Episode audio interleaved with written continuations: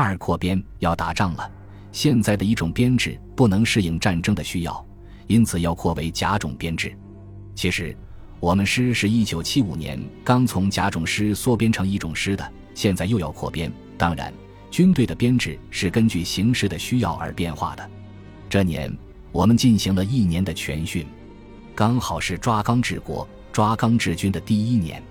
训练的内容主要是射击。我们打了五个练习，除第三练习夜间射击费了些力外，我打了满堂红，所以我是连队的校枪手，进了团射击队，准备参加军师组织的对抗赛。但不知什么原因，后来取消了，并还取得了特等射手投弹。这是我付出最多、取得成效最少，也是这年训练强调最多的项目，勉强拼上了个投弹能手百米障碍。除了跨越坑道外，都摔得够呛。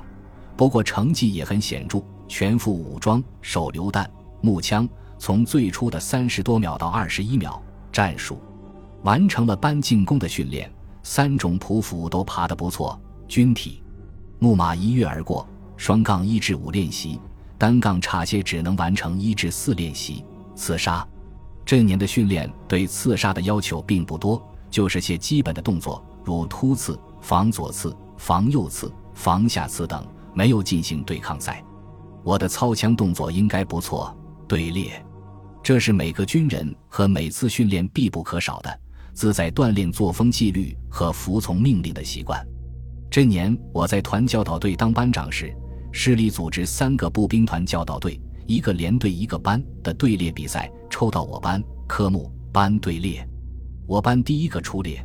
我当时根本不懂什么是班队列，因为当时我仍是战士，弄得出尽了洋相，被副师长在讲评时狠狠地训了一通。不过也为后来我带的班成了连队队列示范班汲取了经验。听说十三军已经去了云南，我很为在贵州山我们新兵连的弟兄们担心。他们当中有风排、张秀瑜、王立等，我们在新兵连一起翻楼山关，爬大尖山，钻土匪洞。趟阴河，我们七七年六月就到了部队，他们一直在大城市里转悠，先去了一阵子铁道兵二十九团，后又回到干部大队，反正是皮都耍脱了。直到七八年八月才分到十三军，尽管也是老兵了，但来不及参加部队训练，一去就遇到打仗，不知他们此刻心情怎样？他们还好吗？都到了哪些部队？紧张吗？后又听说一百四十九师也到云南去了，该师参加过中印边境自卫反击战，我们也快去了。军部就住在个旧市，部队扩编的步伐也加快了。部队要扩编，提了大量的干部、营长、教导员，分别当了副团长、副政委。团里组建了一百迫击炮连、高机连、八十二无后坐力炮连、特务连、通讯连等。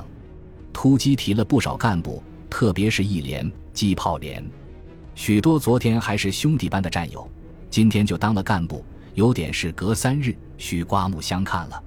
可惜，可惜我们七十七年当兵的重庆分子，我们一行十五人于那年六月才分到部队。正逢演电影《永不消失的电波》，里面有重庆分子一说，因为我们是从重庆去的，于是就成了重庆分子，一个也没有当上干部。仅差一步之遥的王于军也从部校悻悻地回到炮一连，当上了指挥班长。王于军在这年八月份到部校去学习，正在踌躇满志之时，突然接到命令，返回原部队参加作战，其心态之复杂可以理解。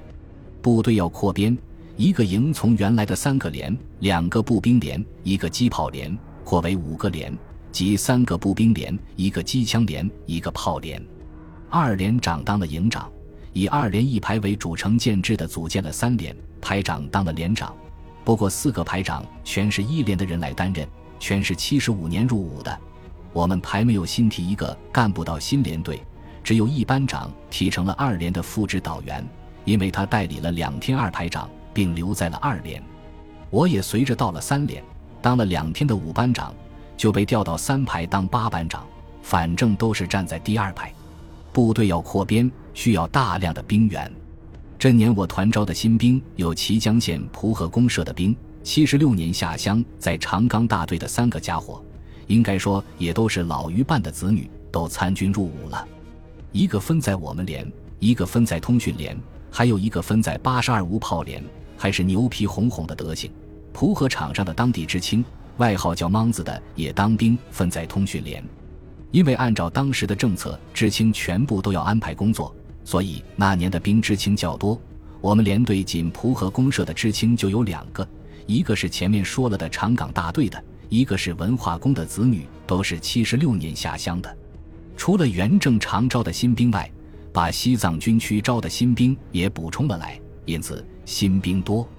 另外，还从二十六军抽调了一批从七十五至七十八年入伍的老兵来充实我们部队。